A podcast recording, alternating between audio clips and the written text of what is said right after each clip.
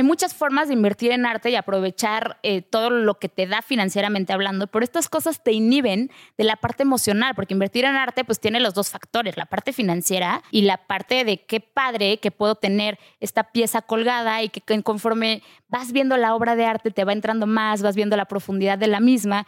Y a ver, muchas veces la gente compra y dices, qué padre que lo tengo, pero prefiero, o sea, no, la compro para vender. Me encanta que va subiendo de valor y la mayoría de los coleccionistas valúan su colección año con año para saber cuánto vale ahora su colección sin ninguna intención de venderlo, meramente informativo. Bienvenidos a Dimes y Billetes, un podcast de finanzas para nosotros los otros. Yo soy Maurice Dieck y juntos aprenderemos de dinero, inversiones y economía. Todo sencillito, con peras y manzanas. Prepárate, que este es el primer día de tu nueva vida financiera. 3, 2, 1.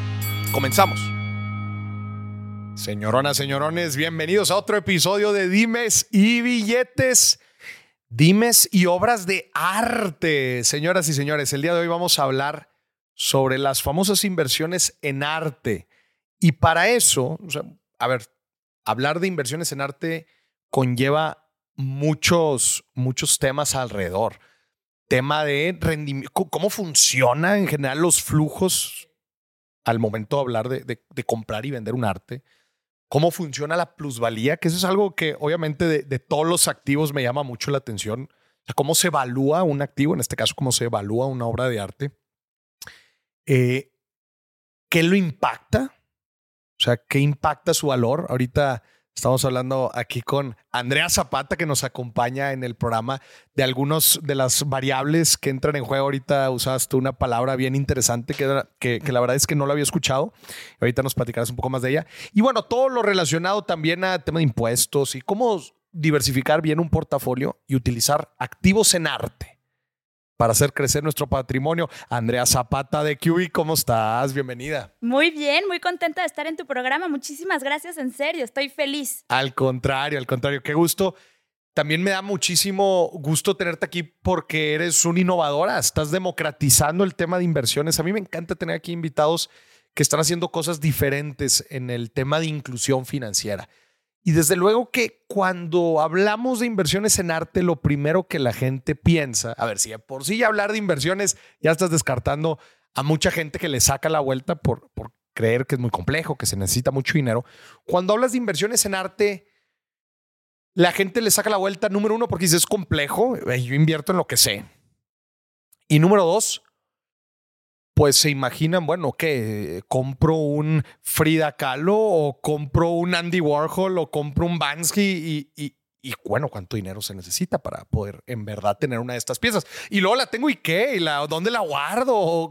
Me explico, entonces hay, siento yo que hay demasiado desconocimiento que la gente se está perdiendo de un activo de inversión bien interesante y por eso Qué gusto tenerte aquí en el programa. Muchísimas gracias. Pues feliz de tratar de resolver todas estas dudas, acercar a la gente a las inversiones en arte y que los puedan aprovechar, porque la verdad es que sí da muy buenos rendimientos y hay que aprovecharlos. Vamos a hablar ahorita de eso.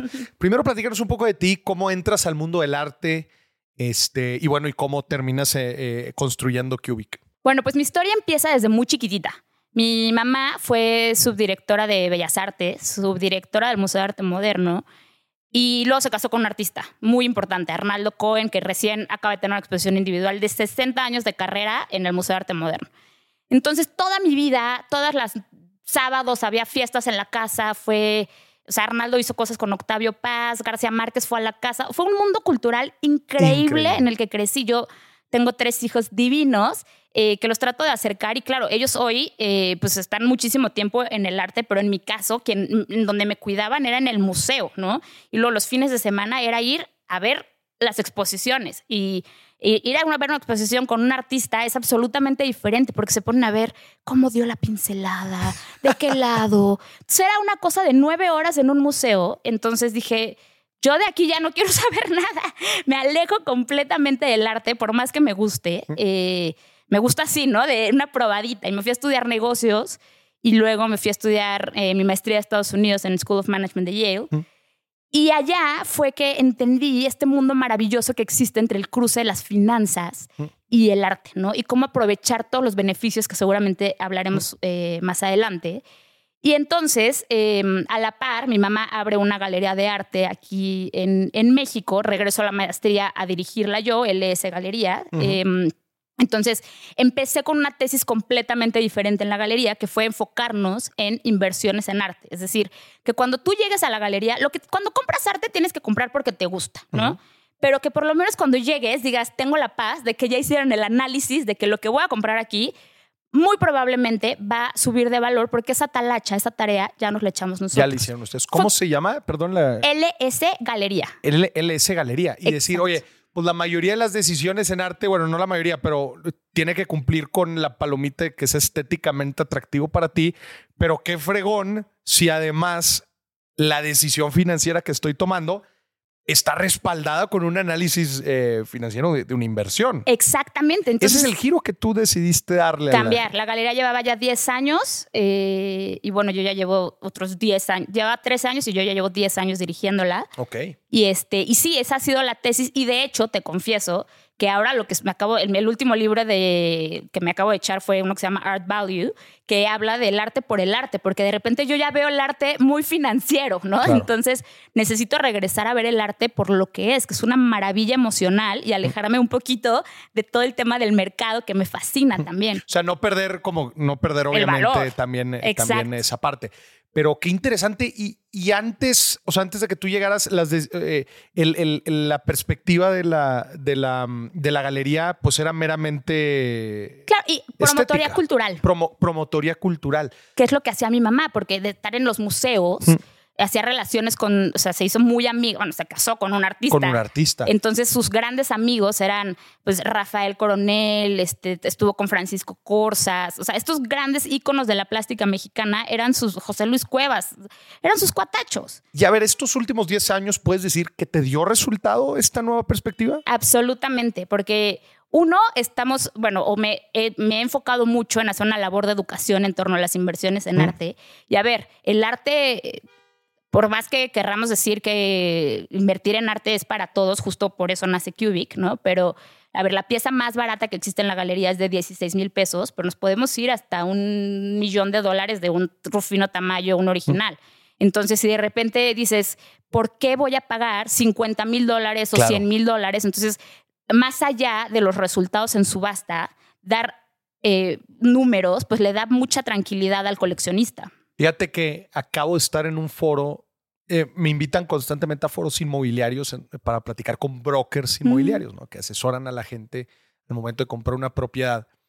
Y me doy cuenta que eh, mucho de, la labor inmobiliaria se centra pues, en, como en las necesidades y en la estética. Es, obviamente es una parte importante que la propiedad que vayan a adquirir la gente, pues eh, eh, les guste, desde luego, cubra sus necesidades, tenga las amenidades que están buscando, la ubicación sea la óptima para su estilo de vida, todo eso obviamente. Pero yo en estas pláticas, mi trabajo es meterles la parte financiera, de decir, oye, toda, pues es, es, es, una decisión muy similar.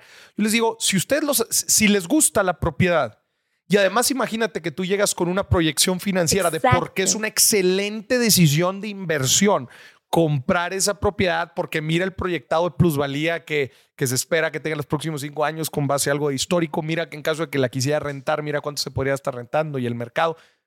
La gente va a salir con una sonrisa de oreja a oreja y decir, madres, me encanta donde estoy y además estoy obteniendo más por mi dinero. O sea, qué chingón. Me imagino que esa es también tu labor. Es exactamente lo mismo. O sea, porque de repente dices, a ver, ¿por qué vale esto la pieza? Entonces, justo hacer un análisis y también con el dueño, porque a ver, me encantaría decir que soy dueña de todo lo que vendemos en la galería, pero mucha obra la tenemos en consignación. En consignación. Entonces, para decirle al dueño de la pieza cuánto vale la obra, pues tengo que hacer un análisis a profundidad. Y eso luego se lo tengo que enseñar al comprador. Entonces, siempre le digo al, al vendedor, a ver, este es el precio si te quieres tardar un poquito en venderlo, es el precio justo, ¿no? Este es el precio si quieres rapidez, porque es una buena oportunidad. Claro. Y hay gente que quiere solo comprar buenas oportunidades o gente que dice, ¿cómo? Esta pieza está en el mercado, estas piezas ya no están en el mercado, pago lo que sea.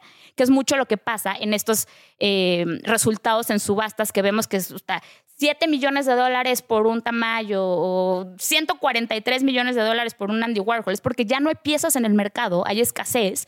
Entonces la gente paga lo que sea por tener esa pieza. Pero en general sí estamos hablando de outliers, ¿no? O sea, no, para que una obra de arte, y ya me adelanté muchísimo, perdón, pero sea una inversión, hay diferentes factores que tenemos que ver, entre los cuales sí está entender economía básica, que es demanda y oferta. Lo más básico que podemos ver, pero un artista hace X número de piezas en vida o porque le dio artritis ya no hizo, pero hace un número determinado y finito de piezas.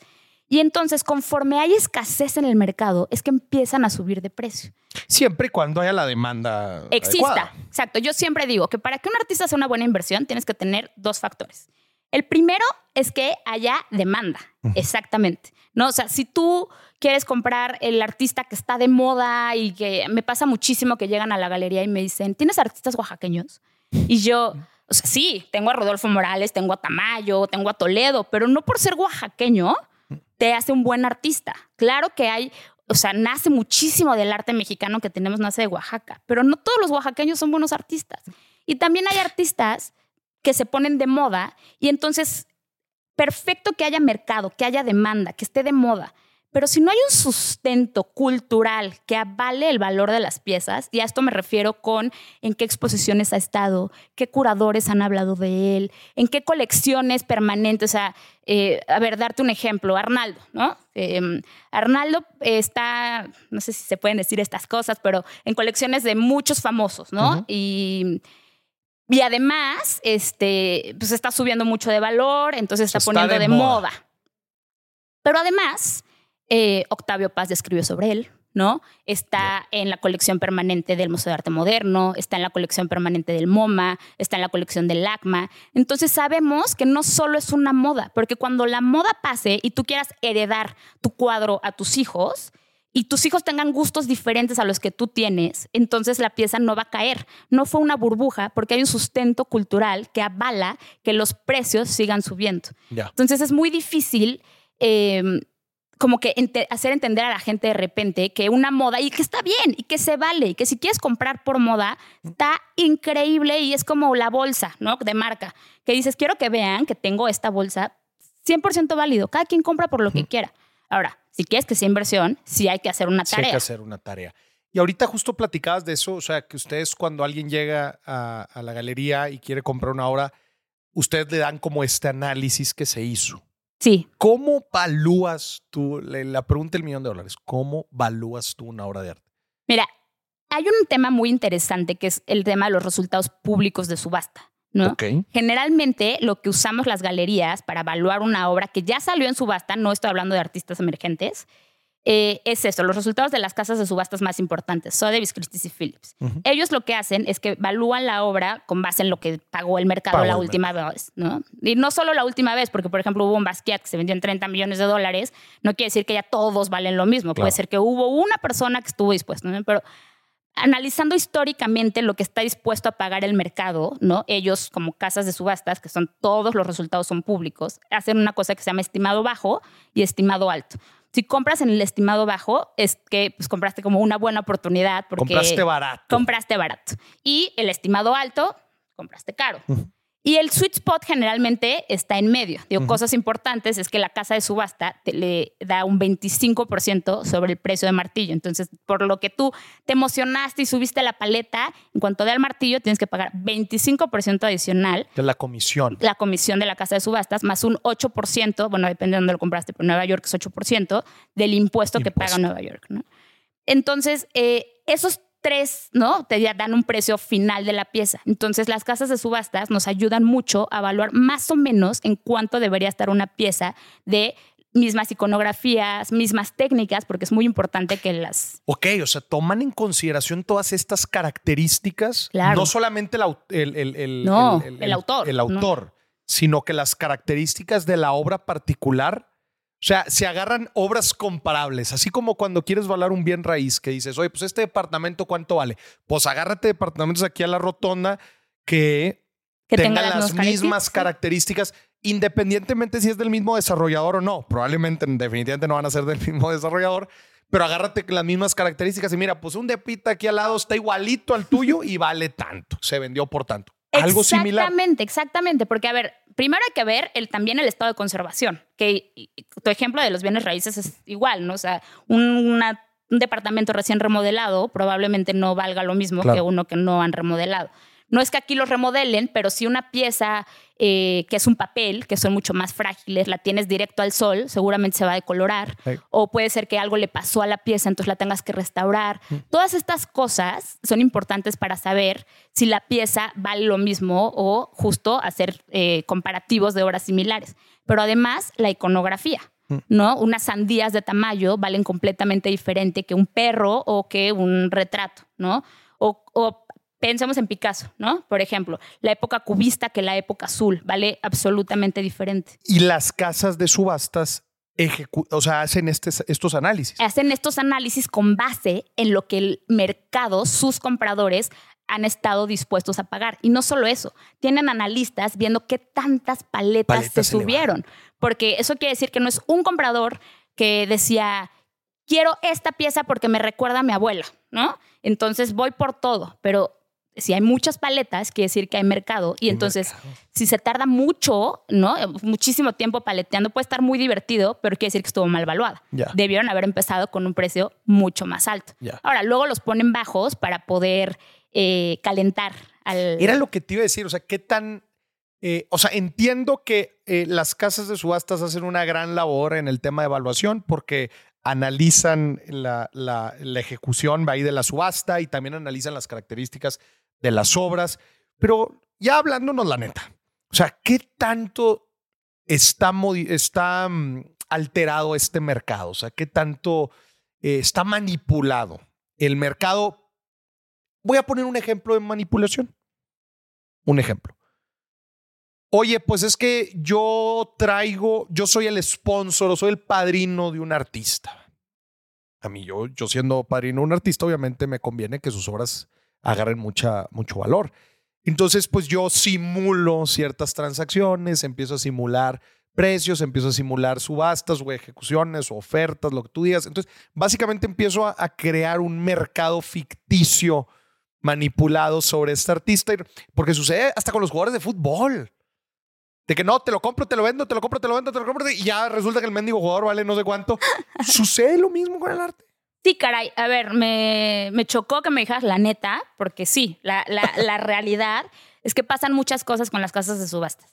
Sotheby's Christie, sobre todo, que son como que los grandes, los grandes enemigos, ¿no? Que se pelean las comisiones, etcétera.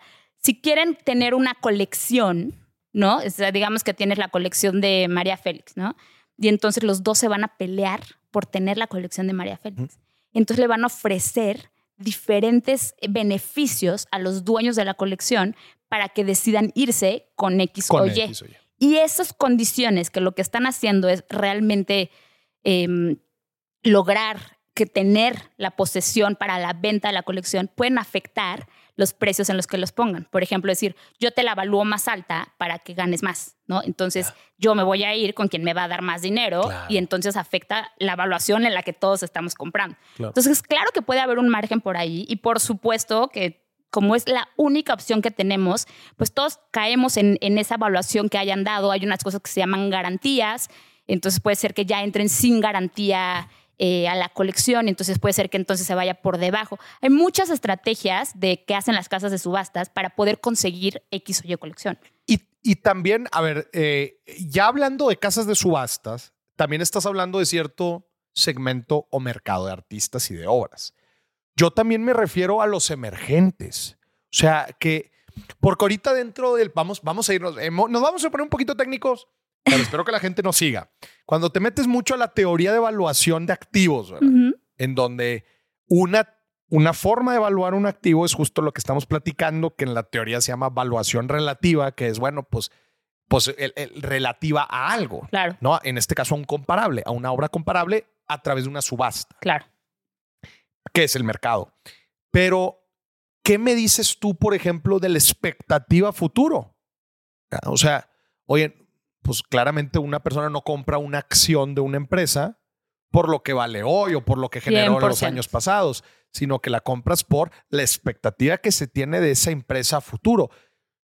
Y me imagino yo que en el arte debe de suceder algo igual. O sea, tú tienes artistas emergentes o tienes artistas vivientes o inclusive artistas que ya sabes, ya fallecieron, sabes que no va a haber nuevas obras.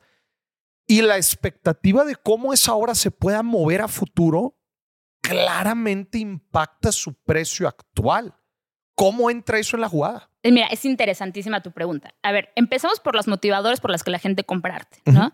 La gente puede comprar arte porque quiere tener una pieza y decorar su sala y se vale y te puedes ir al bazar del sábado y comprar lo que sea. Y hay gente que compra, como platicábamos, que puedas tener el, dual, ¿no? Que quieres que, se, que te gusta la pieza, te emociona la pieza, pero además sabes que estás teniendo un, un cheque colgado en tu pared que va subiendo de valor en el tiempo. Y hay gente que solo compra por invertir, ¿no? Que es la única razón y que tiene su obra en paraísos fiscales, que ni siquiera la ven, que están en, en una caja, etc. Em, la gente que quiere hacer proyecciones de cómo va a subir de, de valor sus piezas, eh, tenemos dentro de estas personas que quieren invertir, tenemos tres perfiles de inversión también, ¿no? Que yo siempre hago la comparación con quien invierte en CETES, que ya sabes que tienes un rendimiento seguro, chiquito, pero bueno, te da certeza en el futuro. Como todas las inversiones, nada es completamente seguro, pero digamos que te da mucha paz.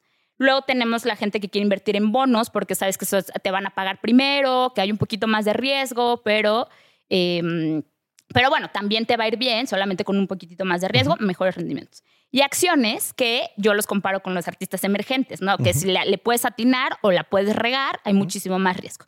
Cuando estamos hablando de los artistas que son, digamos, setes, yo les, amo, les llamo los artistas consagrados, ¿no? Estos artistas que ya, que ya murieron, que ya tienen un eh, rendimiento histórico que analizar. Hay empresas muy grandes como Art Price que hizo el Art Price Index, por ejemplo, que analiza históricamente, conforme hay escasez en el mercado de este, pongámosle Tamayo, ¿no?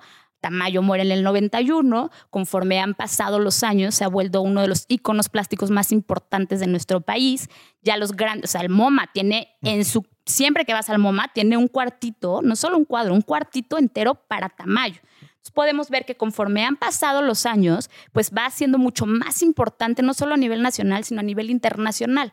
Ahora, los precios van a la alza y los rendimientos pueden ser más chiquitos porque, bueno, ya sabes que si te puedes comprar un tamaño, ya le atinaste y lo puedes seguir heredando y te va a dar buenos rendimientos sobre inflación, etcétera, porque hay un análisis histórico de cómo ha ido subiendo de precio establemente. ¿Qué pasa con los bonos, ¿no? A los bonos yo les llamo a estos artistas que están vivos, que todavía están creando, pero ya son muy importantes, ya están en museos. Consagrados. Exacto, pero como todavía están creando obra, todavía no hay escasez. Entonces, este siento que yo es el sweet spot, porque ya, ya no tienes que atinarle a ver si va a ser muy importante, si está bien manejado, etcétera.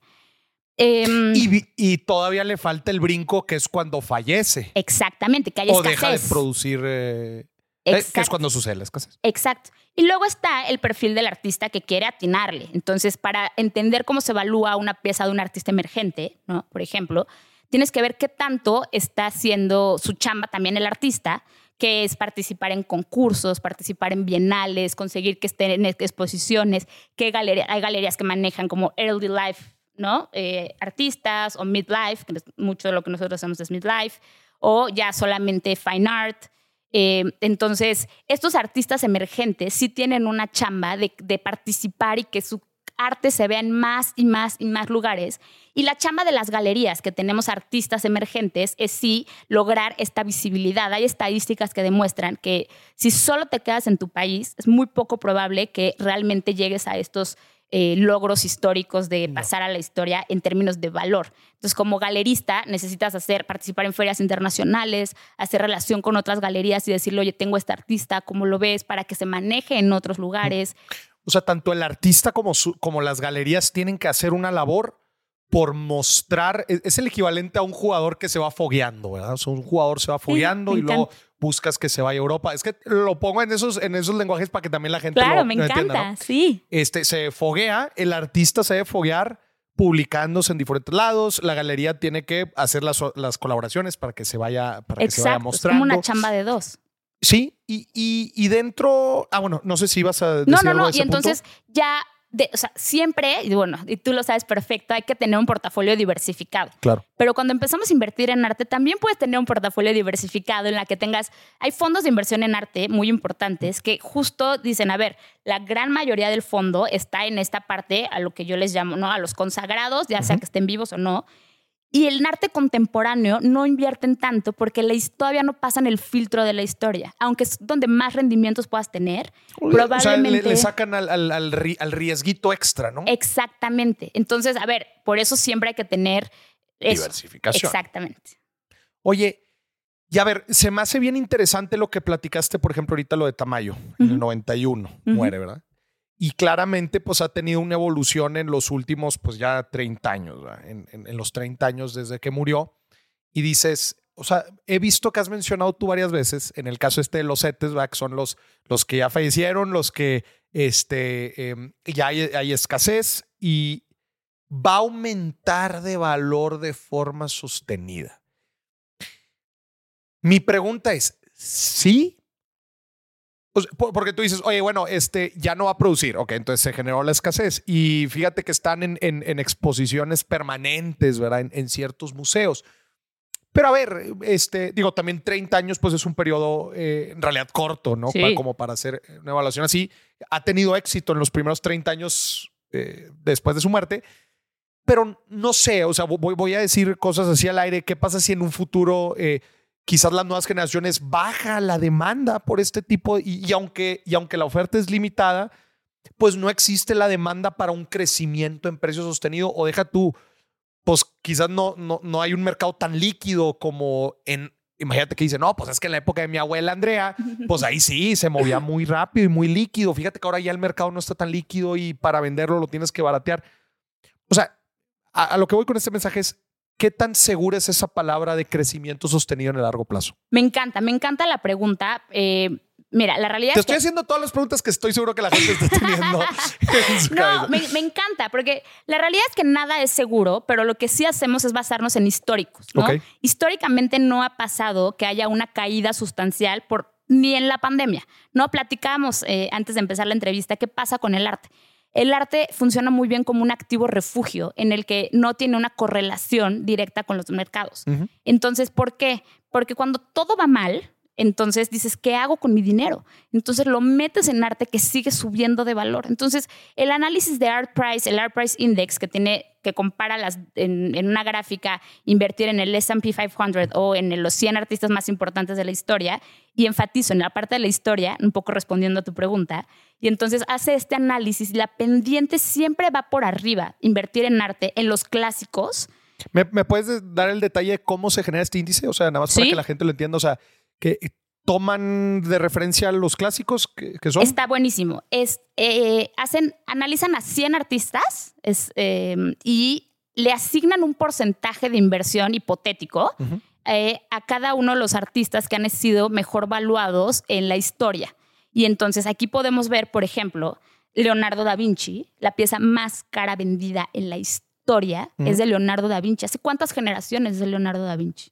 ¿No? Entonces, justo regresando a la parte de moda versus que haya un respaldo cultural, lo que va a pasar para que mis nietos sigan queriendo comprar Tamayo es todo el respaldo que hay detrás de esta parte, todo lo que realmente sustenta que invertir en fine art, digamos, no te da el riesgo que te da invertir en contemporáneo. Y la historia, que es lo único que tenemos para que poder decir con certeza, nos ha dicho que el arte va subiendo de valor si ya pasó este filtro de la historia. Ok, que entonces este índice agarra a 100 clásicos, les asigna un peso. clásicos, y a ver, está Banksy y está Botero y está. Solamente les va asignando diferentes porcentajes. O sea, 7% a Picasso, 0.4% a Botero. ¿Está Frida Kahlo? No está Frida Kahlo. No está Frida Kahlo. Estoy súper enojada. Ya. Pero está, Banksy, está Banksy, está, sí. Está Botero. Botero. Estaba Tamayo. Em, obviamente está Picasso, Basquiat, Warhol. Pero a ver, se más interesante, hay algo. ¿Cómo seleccionan estos 100, dijiste? Solo por los resultados en subastas. Por eso son tan importantes las casas de subastas. Los resultados en subastas. Definen cuánto, hacen un análisis de crecimiento del precio de los artistas en los que estás invirtiendo con base en el resultado que dieron las casas de subasta, es decir, qué tanta demanda hay por X pieza. Entonces, por ejemplo, un, ejemplo clarísimo, hablando de Frida en específico, hay un Frida Kahlo que se llama Diego y yo, que si no me equivoco en 1990 sale al mercado, se vende por 1.3 millones de dólares, regresa al mercado en 2021 y se vende en 33 millones de dólares. Mm. Hace estos análisis específicos de los artistas y cómo van creciendo de valor en el tiempo con base en los resultados y la demanda que existe. Pero a ver, te voy a preguntar algo sobre eso no, o sea, está hecha bien la comparación porque no, no equivaldría a eso. O sea, es que esa gráfica se me hace súper interesante porque la utilizan mucho para comparar activos de inversión. Claro. Desde luego, lo primero que ponen es inflación y luego ponen renta fija, bonos, eh, eh, deuda gubernamental. Luego quizás a veces te ponen una deuda de alto rendimiento y luego te ponen como un índice de empresas medianas y luego te ponen el, el S&P, son las empresas grandes. Este, y luego como que te ponen la comparativa, que en este caso, eh, y bueno, pues, eh, eh, les, estoy resumiendo la gráfica a la gente, ¿no? En donde, pues normalmente la tendencia es que la deuda vaya un poco por encima de inflación, no mucho. Los bonos de alto, de alto rendimiento, pues un poco más arriba. En el largo plazo, eh, la bolsa pues le gana, ¿no? Las empresas le ganan obviamente a la deuda en el largo plazo. Y, y como, nos platicas ahorita esta gráfica, el arte va por encima. De todo. Lo que, lo que a mí me lleva a, pensar es, bueno, ¿cómo se, cómo se desarrolla este índice? Porque si se desarrolla con los 100 artistas mejor valuados, pues no sería como que el equivalente de agarrar a las 100 empresas mm, de mejor rendimiento en los últimos 100 años pues no, o sea, el comparable no sería el S&P, sería un nuevo índice. ¿Sí me explico? Sí, y, me parece muy interesante. A ver, ArtPrice, que es quien hace este índice, te da la oportunidad, si pagas la membresía, de compararlo con comprar. O sea, nosotros en, en Cubic estamos vendiendo de manera fraccionada un Banksy, ¿no? Entonces era muy importante analizar el Banksy. Y, eh, por ejemplo, te da oportunidad no solo con el S&P, que es absolutamente mayor, pero, por ejemplo, con acciones de Amazon, que es el equivalente. Las acciones de Amazon te dan más o menos los mismos rendimientos que invertir en, eh, en un Banksy. Entonces, ArtPrice te da esta oportunidad de compararlo con diferentes eh, mm. variables. Con variables.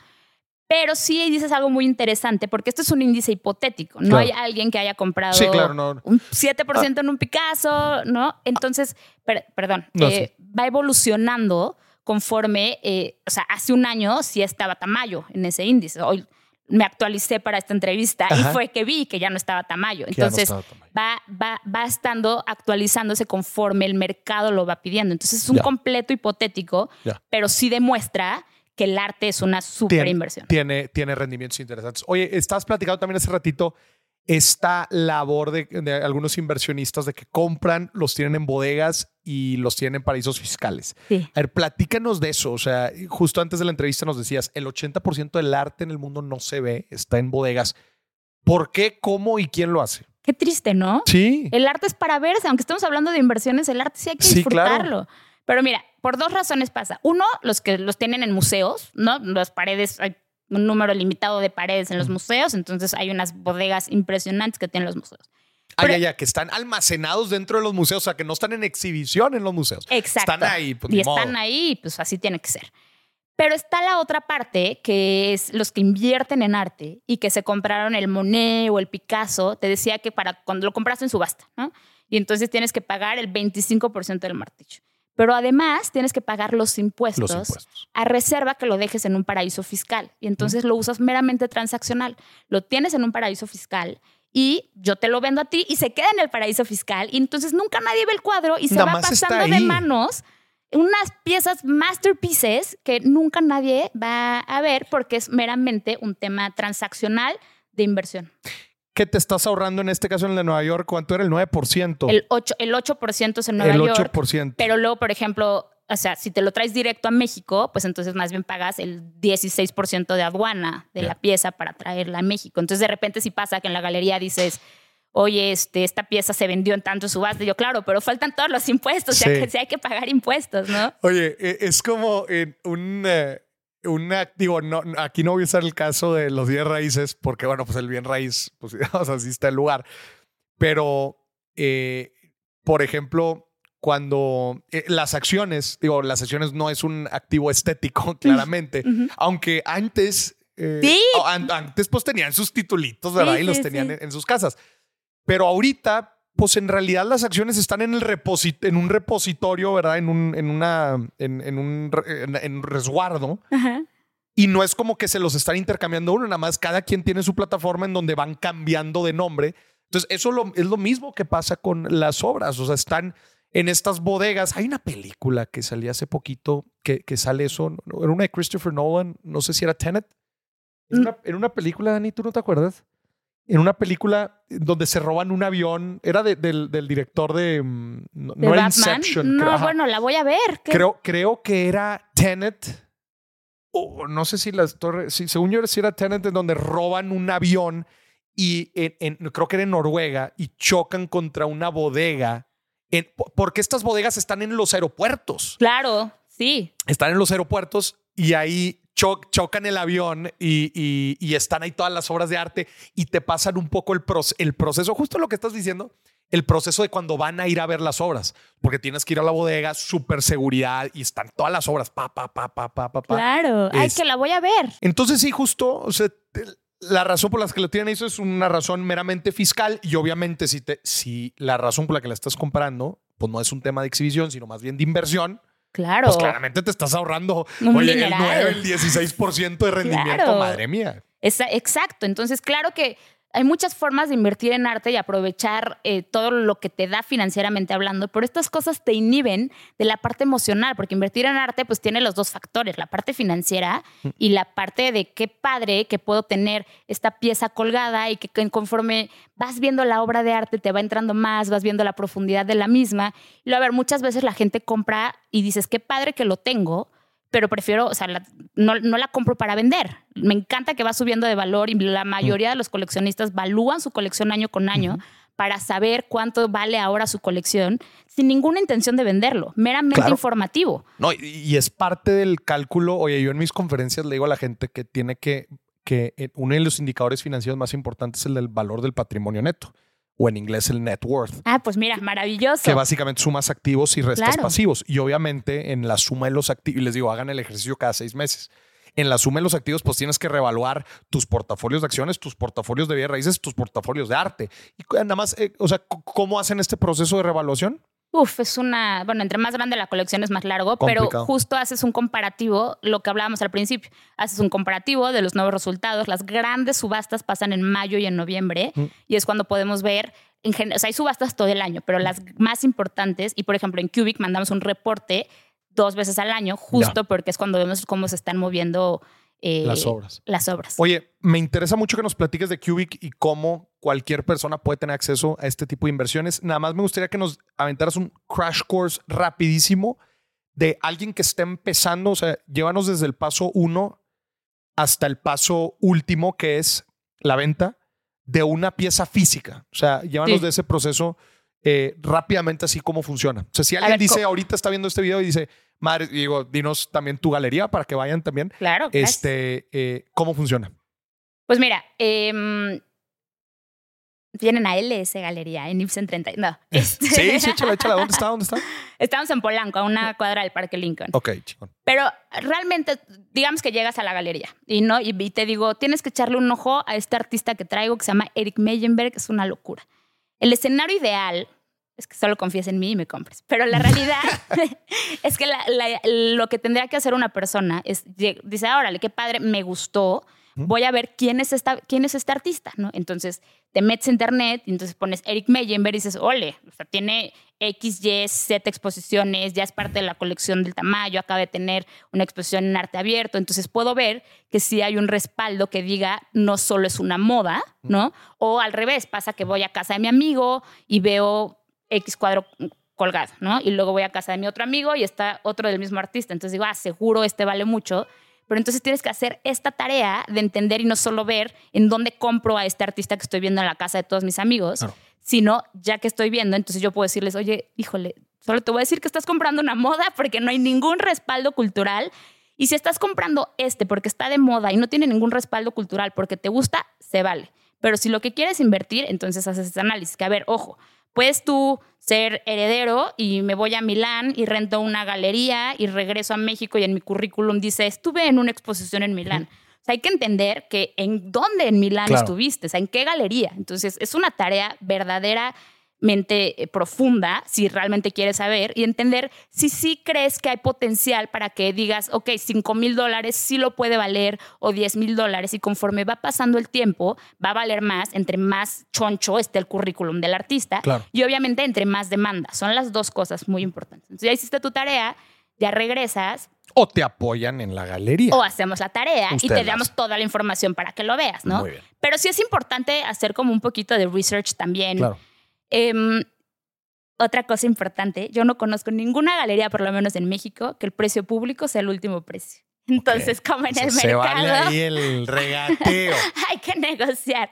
Tengo una artista inglesa que, Julia Fullerton Batten, que es maravillosa, que le decía, hicimos una exposición de ella en la galería y le decía, es que tenemos que tener un margen, de verdad. O sea, nadie, nadie se siente cómodo en México, por lo menos, comprando al precio que, al- al precio de lista. al precio de lista. Y me bateó, me dijo, ¿lo asumes tú? Y dije, bueno, va, Órale. ya ni modo. Porque pues no es una práctica Ya. general, ¿no? En el mundo. en el mundo. Y, este, y bueno, ya eso es lo que pasa. eh, cuando compras la pieza, ya la pagas, eh, yo te tengo que entregar dos cosas. Un certificado de autenticidad, eh, pues obviamente que avale la, la autenticidad de la pieza, y una sesión de derechos en lo que te estoy cediendo los derechos de la propiedad. Ya. De tal manera que yo ya no la pueda vender o que no puedas tú venderla por otro lado y decir, no, como yo no, no o sea, nos protege a los dos esta Ujú. sesión de derechos y ya disfrutas tu pieza. Ahora, la quieres volver a mandar en el mercado. Nosotros en la galería, y ya, qué pena, ya parece comercial. Entonces, no sé si esto No, lo no, no, claro. A ver, es porque la gente, eh, o sea, una de las cosas también que yo reto mucho a la gente al momento de ver nuevos modelos de inversión es que siempre reten el mercado secundario. O sea, una cosa es eh, tener acceso tú un activo, por ejemplo, que te genera rentas, pero no tienes tú la propiedad directa de una propiedad. Es- eso pasa mucho en bienes raíces. Y yo siempre reto, bueno, a ver, entonces, ¿qué es lo que tienes tú? No, tengo series de acciones. No, tengo un, eh, un documento fiduciario. Tengo, no sé, lo que sea que tenga un token. Lo que sea que tengas. Chingón. ¿Cómo se liquida? ¿A quién se liquida? ¿Y cómo se liquida? Porque luego es, ah, no, no, me, me lo vuelven a comprar. ¿Quién te lo vuelve a comprar? ¿Y a cuánto te lo vuelve a comprar? Porque eso va a definir tu plusvalía. O sea, de nada sirve que te estén mandando teóricamente cuánto está valiendo el activo si al final de cuentas lo vas a terminar rematando. ¿Por qué? Porque nadie te lo quiere comprar y tú necesitas el dinero. Entonces, entradas y salidas dentro de un activo de inversión a mí se me hacen fundamental. Por eso lo estás haciendo excelente. Me está encantando y lo estoy entendiendo muy bien. Eh, ahorita, a ver, también voy a dejar algo claro. Term- mejor lo dejo de sorpresa. Que es hasta el final de este episodio, porque va a, aparecer, va a suceder una sorpresa al final de este episodio. Ni Andrea sabe. Puede usted ver aquí la cara de Andrea en la toma. Algo va a, pas- algo va a pasar. Usted quédese. Va a estar bueno. Muy bien. Seguías en el proceso.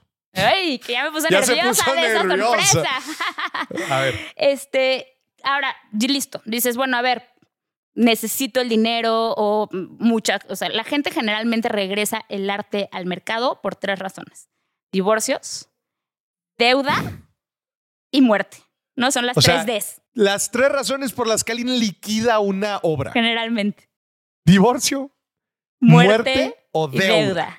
deuda. Si no, no las venden. Generalmente no. No. Son las razones principales porque cuando compras arte, digo, no platicamos, los financieros te recomiendan invertir entre el 11 y el 50% de tu portafolio en arte, pero en general lo haces como un, una pasión que tienes, que disfrutas y que además va subiendo de valor. Pero entonces las razones por las que estadísticamente la gente regresa el arte al mercado son estas tres razones. ¿Te pasa alguna de estas? Te, te voy a detener ahí súper rápido antes de que, de que hablemos de cómo se liquida. Porque se me olvidó preguntarte antes, rendimientos. Me gustó cómo lo fuiste definiendo, CETES, bonos de alto rendimiento, eh, stocks, eh, siendo como la- lo más especulativo o lo, de, o lo de crecimiento. ¿Nos pudieras dar así como rendimientos aproximados? Sí, eh, digamos, Tamayo, al, al último análisis que hice, te está dando como un 11% anual, que no es, digo, nada mal, ¿no? Nada mal. Eh, Y apenas es blue chip, ¿no? es blue chip, sí, exacto. Eh, Banksy, que es el que lo tengo súper claro porque es el que estamos eh, con Cubic, eh, te está dando más o menos un 25% anual, que es una locura. Está increíble. Y a ver, hicimos el análisis y las proyecciones y daban incluso superiores y dijimos, a ver, no hay que frenarnos porque es demasiado... pero existe esta volatilidad que te decía, ¿no? O sea, si de repente Banksy hace una activación, entonces el mercado se va para arriba y luego se estabiliza. Entonces es un artista mucho más volátil, pero con unos rendimientos espectaculares.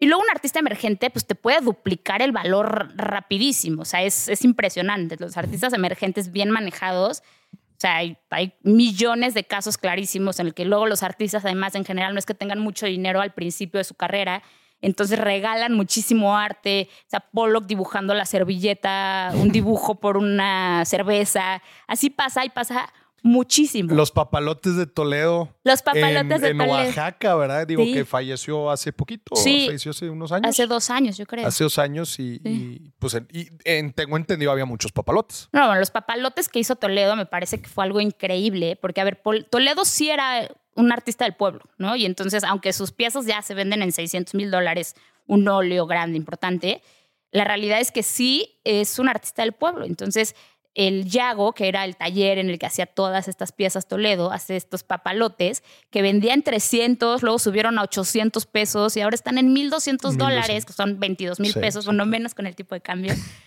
este... Depende de cuándo veas esto. Exacto. Pero eh, lo que está increíble, y no hemos hablado de eso, pero las técnicas también son muy importantes. Importantes. un óleo, que es una intervención directa, pincel a todo el lienzo, pues vale muchísimo más porque el artista tuvo una intervención directa de peapa, ¿no? Luego están los papeles, que un, papel, aunque la intervención sea directa de peapa, son muchísimo más frágiles. Mm. Entonces, en general, son más asequibles. Mm. Y luego están, bueno, las esculturas y las ediciones en general, como los papalotes de Toledo, que eran ediciones. Y dentro de las ediciones hay diferentes, ya tú me es que tan técnicos me mm. veo, pero dentro de las ediciones hay diferentes técnicas. Por ejemplo, Tamayo eh, inventó una técnica que se llama la mixografía. Y entonces las mixografías de Tamayo, eh, donde les mete arenas, entonces las, súper grueso el papel de la mixografía. Y están las litografías, que viene de litos piedra, y está eh, serigrafías, y está el giglé, que es lo más nuevo, que es como ya una impresión en tela, pero donde la gota se abre, etc. Órale, o sea, hay muchísimas ediciones y cada una tiene un valor diferente. Uno por ser el tamaño de la edición. ¿no? Entonces, obviamente, por eso te digo que el arte es economía básica. Entonces, entre más chiquita esté la edición, pues más valor va a tener. Entonces, por ejemplo, Jeff Koons hace ediciones de tres, por eso se venden en millones y millones de dólares. Son ediciones chiquititas, pero hay Jeff Koons de 2.500 piezas que se venden en 12 mil dólares. Entonces, entre más chiquita la edición, mucho mejor. Pero hay otro factor, que regresando a los papalotes de Toledo, si está firmada en original, o está firmada en placa o de plano no está firmada. Ok. Y entonces... Si tener la firma me imagino que... Vale mucho más. Mucho más. regresando al caso de Banksy, hay estadísticas, porque Banksy, por ejemplo, la pieza mm, que tenemos, hay 500 impresiones de la pieza, pero solamente 150 están firmadas. Y los resultados en subasta por una pieza firmada en original son absolutamente diferentes. Lo mismo pasa con Toledo. Ahora, ¿qué tienen estos papalotes? Eran una edición abierta. Es decir, no había un número, no era la 9 de 100 lo que estabas comprando. No, sabías cuántos había. Que luego la gente que no sabe tanto de las ediciones abiertas, o por supuesto que hay muchos pillos en el mercado, dices es una pieza única, porque como no tiene número, dices, puff, ya. Que a ver, un poco sí, porque lo que hacía es que tenía el, mm, la piedra en la que hacía las ediciones, con un cangrejo volando, con un papalote chiquito y entonces el taller de edición, que es el Yago en este caso, imprimía, imprimía con muchísimos colores diferentes. Entonces todas eran de alguna manera diferentes, aunque había miles con el mismo cangrejo volando de un papalote dentro de un papalote. Pero sí tenían como sus cosas únicas. Pero imagínate firmar. No, qué locura. Todos. O sea, yo en la galería los enmarco con un hoyo atrás, porque los firmaba atrás, eh, para que se vea la firma. Ahora es cansadísimo. Rafael Coronel eh, con quien en la galería editamos muchísimas piezas, o Arnaldo Con, con quien ahorita estamos editando muchísima obra, eh, haciendo ediciones del, artista, la, lata que es firmar, o sea, les duele la mano, terminan así como de, bueno, ya, pero el valor mucho depende de si está firmado. Y luego hay un siguiente y último factor, tal vez dos, que es si la pieza está firmada en placa. Es decir, ya de plano lo firmaste en la piedra y entonces ya salen firmadas las piezas. De Honora Carrington tiene unas, ahorita están por todos lados, que son ediciones firmadas en placa. Están padrísimas. Si tienes una pieza que sí hizo el artista, sin embargo, está firmada en placa, entonces sí cambia el valor. Y luego están, y con esta acabo, los postmortem, que es decir, ya se murió, lo hizo en vida, pero los herederos de los derechos las editan y entonces las firman como PM. Ok. Esas valen menos. Claro. Pero bueno, tienes una pieza. Con la certeza de que es. Ya. Oye, y entonces estabas hablando de, de, cómo salir del mercado, ¿verdad? Que, oye, no, pues me divorcié o lo que sea que pase. Exacto. ¿Cómo sales del mercado? Eh, eh, específicamente en la galería, nosotros ofrecemos que yo te la compro al precio que te la vendí. O sea, eso ya es una garantía. Sin plusvalía, eso es mi. Entonces, para que tengas paz de que sí vas a poder tener liquidez. Porque yo tengo tanta confianza en lo que vendo que sé que si te lo compro en tres años, yo ya hice un megadil. Ya, claro. Entonces, ahora, si no quieres ese precio, te, ofrezco tenerla en consignación y vemos cómo se está moviendo el mercado en ese momento. Porque si un pero tiene las inversiones, después de todo lo maravilloso que hemos dicho las inversiones en arte, es que no es algo que sea líquido, ¿no? Entonces sí tienes que tener paciencia, para que la pieza ¿Cuánta paciencia? Pues en general, un año, creo que es un, buen lapso de tiempo. Y cómo funciona, por ejemplo, es, a ver, primero intentas generalmente con Family and Friends porque te ahorras la comisión, ¿no? Luego ya te vas eh, o con dealers o con una galería de arte y si por alguna razón eso no funciona, entonces ya te vas a las casas de subasta. ¿Por qué es tu última opción? Porque te cobran el 10% de lo que se venda la pieza, pero además te cobran el 2% de marketing y además te cobran, o sea, es una serie de costos, importantes. ¿Ustedes cuánto cobran? Dependiendo. Depende. Dependiendo de la pieza, pero entre un 8 y un 5%. Entre 5 y 8%. Muy bien. Y así sales del mercado, you got your money back y listo. Exactamente. Tienes tu dinero. Ya, y lo compras en otra pieza de arte. Qué chingón. Y tú estás revolucionando esto porque creaste una plataforma en donde cualquier persona puede tener acceso a estas obras blue chips. Llámese un Warhol, llámese ahorita el que estabas, que tienes un, un, un es el que estamos ahorita vendiendo. O sea, la gente escucha estos nombres y dice, bueno, yo cuándo carajos voy a poder invertir en algo de esto? Ojo, invertir no lo vas a poder tener en tu sala, pero vas a poder invertir y aprovechar pues estos estas subidas de precio. Correcto. Platícanos un poco más de Cubic. Mira, Cubic nace con esta idea de democratizar las inversiones en arte. Em, porque, a ver, tú vas a la galería y, y, sí la realidad es que un ticket promedio, pues estamos hablando de 50 mil dólares, ¿no? que es el ticket promedio en la galería. En la galería, sí. Te digo, hay obra desde 16 mil pesos, los 1.200 dólares de Toledo, etcétera. Pero realmente no podemos decir que, y no estamos hablando de los millones de dólares de Picasso, Polo, etcétera. Estamos hablando de, ¿no? del mercado actual. Em, y sigue siendo algo completamente poco realista para la mayoría de la población. Entonces, si bien los financieros te dicen invierte en arte, estaba leyendo un artículo de Rob Arnott que entrevistaron para Forbes que decía, híjole, si yo tengo un millón de dólares, lo compro en una print de Banksy, ¿no? Para Business Insider. Em, y entonces, pero no es una realidad. No es verdad que voy a invertir el 11% de mi portafolio en arte porque no me alcanza para comprar las piezas de arte que verdaderamente dan los rendimientos por los que se da esta estadística. ¿Me explico? Entonces, sí, sí, pero no. En Cubic lo que hacemos es justo sí democratizar las inversiones en arte. La, la empresa la la fundamos eh, dos socios y yo. Luis Enrique es que fundó primero Cultura Colectiva, entonces entiende ah, perfecto todo este sistema de algoritmos. Y Aldo Sales, que fue quien realmente nace con la idea de, me decía, es que hay que hacer algo diferente, hay que romper con el mercado del arte.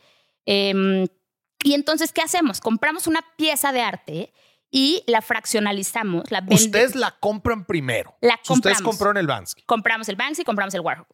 La primera pieza con la que salimos al mercado fue un Andy Warhol, fue una locura, estuvo increíble, la dividimos en 900 pedazos. 900 pedacitos. Era eh, Cubes, le llamamos nosotros. Cubes. Y, eh, y se volvió un tema viral, porque la gente empezamos a tener coleccionistas de Argentina, de Alemania, de Rusia, una locura, increíble. Artículos que decían, compra un Warhol eh, por menos de lo que llenas tu tanque de gasolina, ¿no? Porque los vendíamos en 900 pesos.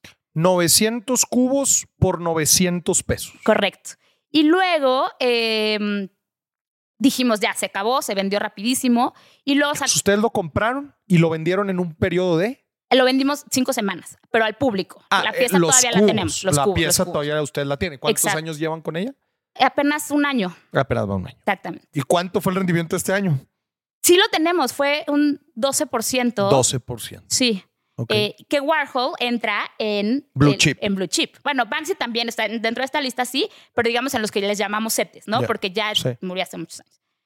Pero a ver, se y se vendió una vendieron los pieza de- 900 en caliente. pero rapidísimo. Y eh, entendiendo un poco las necesidades del mercado, empezamos a hacer diferentes análisis de cuál iba a ser la segunda pieza. ¿no? Ok. Eh, y muy divertido, no voy a decir el nombre de los artistas, pero artistas como súper grandes que dices, puf, esto además mercadológicamente va a ser una locura. Y hacemos las proyecciones y decíamos, no, no nos dan, los, no nos dan las proyecciones que queremos dar. Ujú. Hasta que llegamos con este Banksy, que viene de una galería en Nueva York, que es una pieza increíble.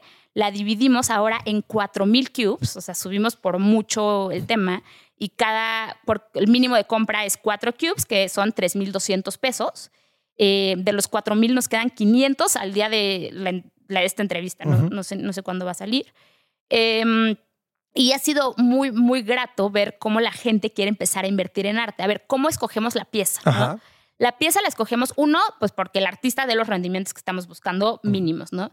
Pero además hay que hacer un análisis de la pieza. ¿no? Lo platicamos, el estado de conservación es perfecto, cuál es la iconografía, es una rata.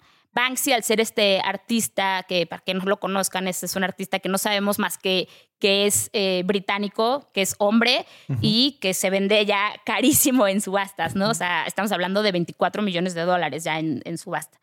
Em, pero al ser un artista anónimo, se identifica mucho con las ratas. Incluso la página para saber si una pieza es buena de Banksy se llama Pest Control, ¿no? Y te metes y te dice, a ver, si lo que quieres es ver si este dibujo que viste en la calle es un Banksy de verdad, eh, escribe aquí. Si lo que quieres es saber si la pieza que te vendieron en la galería es buena, escribe aquí. Si lo que quieres es control de ratas, te equivocaste de página, ¿no?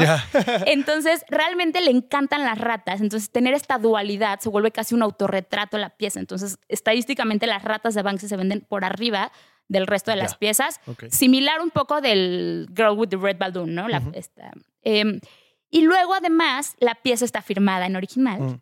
Y por último, tiene un sello de Pictures on Wall. Y la pieza dice Pictures on Walls en grande, bueno, iPow. Y esta es la pieza, similar a Toledo, el Yago de Banksy es Pictures on Walls, donde edita ediciones. Entonces, es como una pieza muy personal que ya en subasta se ha vendido en 150 mil dólares y nosotros, si haces las mates, te da que la estamos vendiendo en 120 mil dólares. Y bueno, la idea es que compras tu pedacito y te esperas de dos a tres años, tienes el éxito y ya tienes tus Ya. rendimientos. Eso, eso ustedes lo gestionan. Todo. Entiendo el- la compra del- de la obra. Ustedes después venden los cubos a la gente y después ustedes venden. ¿Tienen algo ya estipulado? O sea, la gente estaría haciendo una inversión a qué plazo? A tres años, teniendo un 25% anual, proyectado históricamente. Más o menos. Exacto. O sea, eso siempre es- me, da- me gusta decir la garantía que siempre, uno, ninguna inversión es absolutamente segura. Y dos, estos son los rendimientos que ha dado históricamente, Históricamente. Banksy, entonces es lo que podemos esperar. Ustedes le están tirando a tres años con un 25 anual Correcto. para este. Todavía entonces hay, hay cubos. 500. Hay 500. Oigan, pues, madre mía, oye, un 25 anual es bastante bueno. Es buenísimo. Buenísimo. Sí. Y además con el respaldo, pues de una obra como estas. Ahora, ¿qué respaldo le dan a la gente? Les entregamos una sesión de derechos, tal cual como lo hago yo en mi galería. Y además, algo que está muy padre es que tú te metes a la plataforma eh, cubic.art y haces tu login como si estuvieras haciendo un login en, en Gmail. Y te va a salir, o compras tus cubes y te va a salir qué pedacito de la obra te, Ah. te tocó. Aunque no tiene El ningún ojo de la valor. rata. Sí, mi mamá le tocó puro blanco, por ejemplo. Entonces, eh, me, me reclama que le tocó puro blanco, pero eh, no, no, no te sirve de nada si te salió la firma o no. Más adelante, sí estamos tratando de crear un mercado secundario para tener esta liquidez y no tener que esperarte tanto tiempo. Pero al día de hoy lo que está muy cool es que puedas ver qué pedacito te tocó y tenerlo como una especie de coleccionable en lo que eh, vendemos tu pieza. Y ustedes entonces se encargan de la venta y ahí es cuando le dan los rendimientos a la gente. Eh, Correcto. eh, ¿Dónde está la pieza? La pieza siempre está en No, un a ver, lugar. dinos en qué calle. Nah. ¿Dónde está? La pieza siempre, eh, la promesa de Cubic es que esté en un lugar público. Al- hoy, hoy, hoy está en mi galería en Polanco. Ok. Eh, pero hasta hace dos semanas estaba en una exposición de Banksy, porque la idea es que platicábamos que mucho del arte está en bodegas y aunque estés cruzado de brazos, va a subir de valor. Pero sí hay cosas que puedes hacer para apoyar que suba más, ¿no?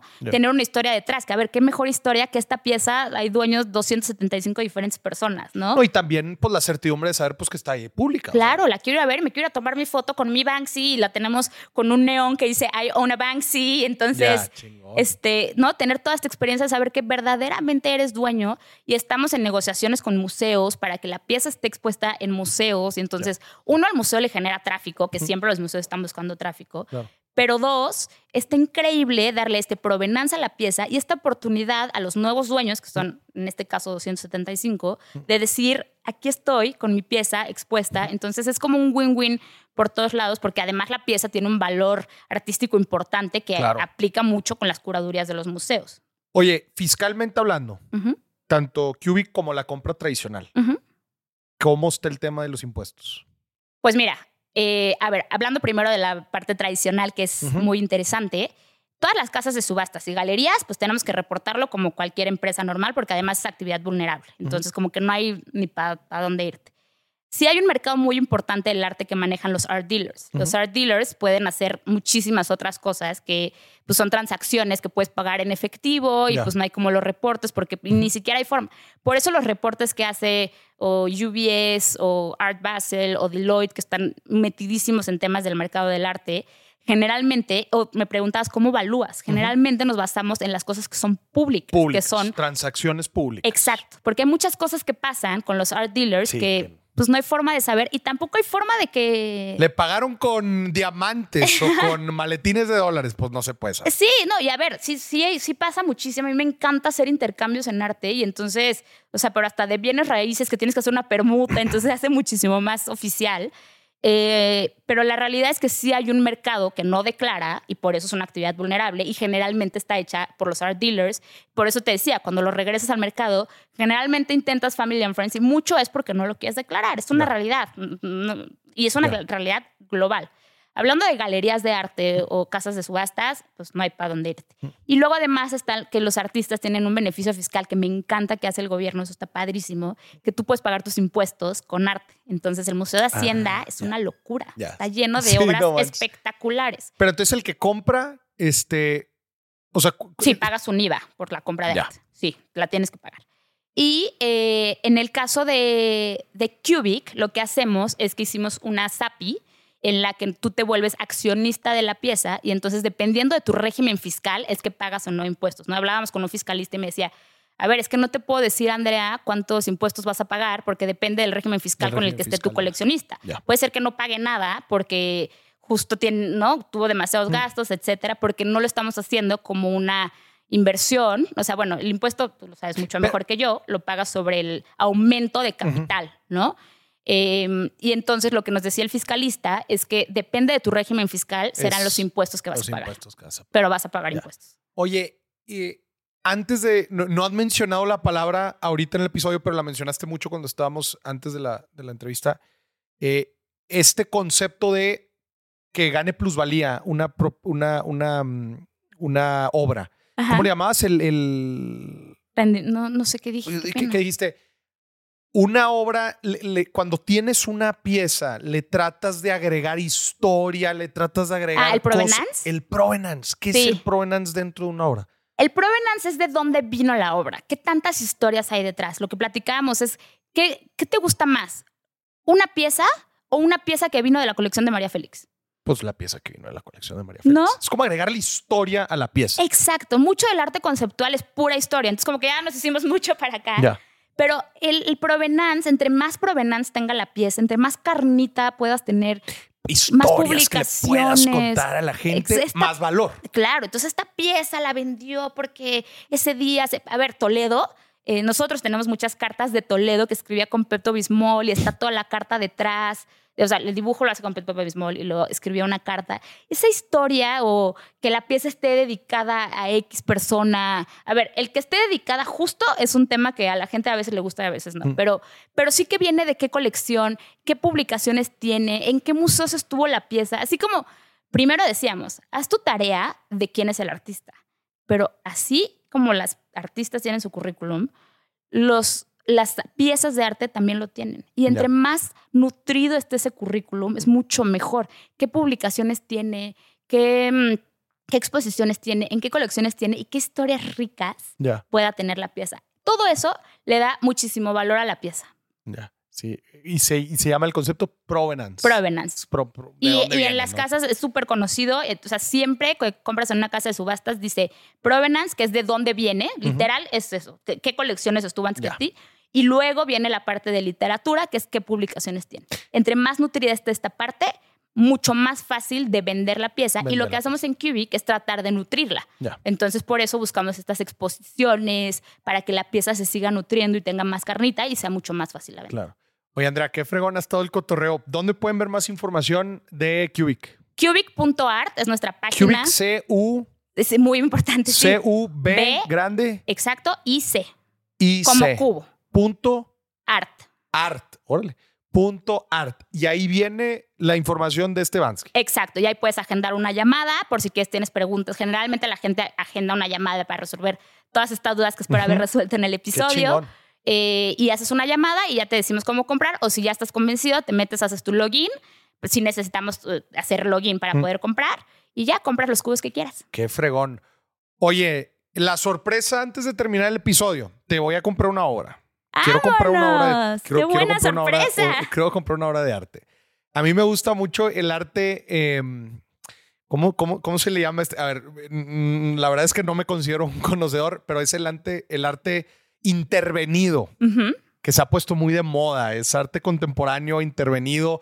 Eh, no, estoy seguro, no estoy seguro de qué artista, no estoy seguro si es una pintura o alguna otra obra, pero estoy buscando algo como eso. Y lo digo aquí para que después la gente le dé seguimiento en mis redes sociales para ver, ahorita vamos a platicar a ver qué recomendaciones me haces, pero para que estén pendientes porque me comprometo a comprar una obra de arte y vamos a ver qué resulta. Me encanta, qué, qué padre, o sea, qué maravillosa sorpresa, oye, me encanta y te prometo que te acompaño todo el proceso. Súper, me, me encantaría vivirlo. Este, y bueno, para la gente también para que esté pendiente de los resultados, porque seguramente la va a poder ver en mis diferentes contenidos y creo que hay varias cosas que podemos hacer ahí en conjunto. Padrísimo, me encanta. Andrea Zapata, muchísimas gracias. Gracias por democratizar las inversiones en arte, democratizar este activo de inversión eh, tan interesante y bueno, al final de cuentas, pues también impulsa, impulsamos a las carreras de los jóvenes, eh, de los artistas emergentes, que también pues ellos para crecer, pues necesitan